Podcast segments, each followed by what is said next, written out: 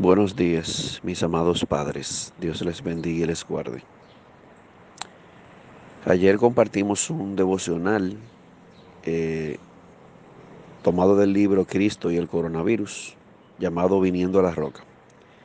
Capítulo 2, el de hoy se llama Un fundamento sólido. Al final, lo más importante no es lo que nosotros pensamos sobre el coronavirus o sobre cualquier otra cosa, sino lo que Dios piense, lo que Dios ha revelado en su palabra, la cual es una palabra eterna, al punto que en este mundo la flor se seca, la hierba se seca, la flor se marchita, pero la palabra de Dios permanece para siempre. Esa palabra de Dios es inquebrantable, esa palabra de Dios es verdadera. Y es sobre esa palabra que nosotros deberíamos edificar nuestras vidas. Recordemos lo que dijo Jesús. Hay dos tipos de personas.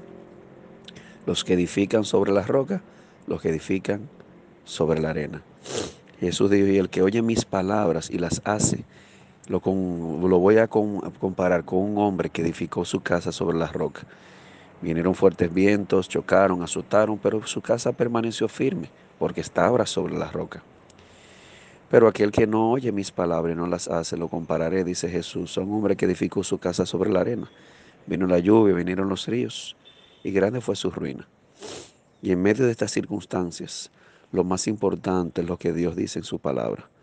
Por lo tanto, es ahí donde deberíamos edificar. Y esto levanta una pregunta. Puede ser que usted se, se pregunte dentro de sí, ok, pero ¿cómo nosotros sabemos que la Biblia es la palabra de Dios? Porque si tú me estás pidiendo que edifique mi vida sobre esa roca, sobre esa palabra de Dios, sobre la Biblia, yo necesito saber que la Biblia es la palabra de Dios. La respuesta es sencilla. ¿Cómo sabemos que la Biblia es la palabra de Dios? De la misma manera que sabemos que la miel es miel, probándola.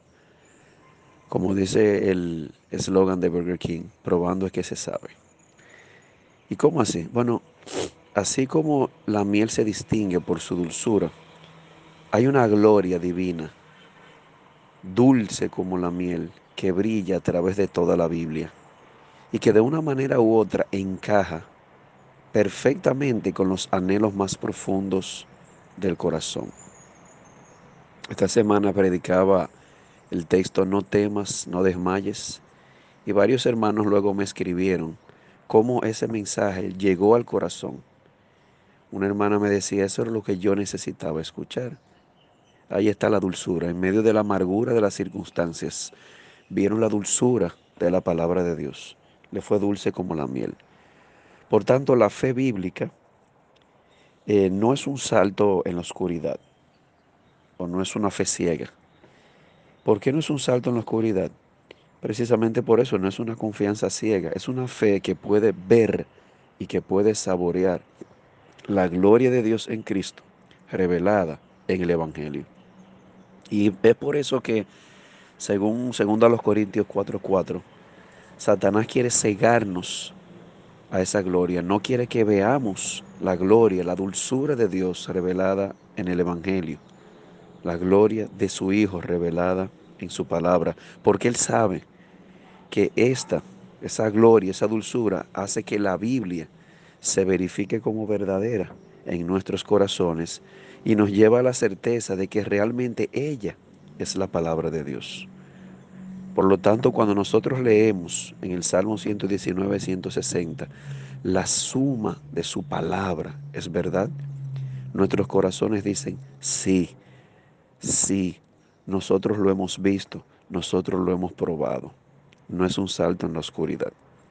Por lo tanto, en toda providencia, aun en las providencias más amargas, como esta que nos ha tocado vivir, solo la palabra de Dios, que es una palabra inquebrantable, porque como dijo Jesús en, en Juan 10:35, la palabra de Dios no puede ser quebrantada, solamente esta nos puede dar un consuelo inquebrantable. Solamente ella nos puede sacar del pantano del desaliento.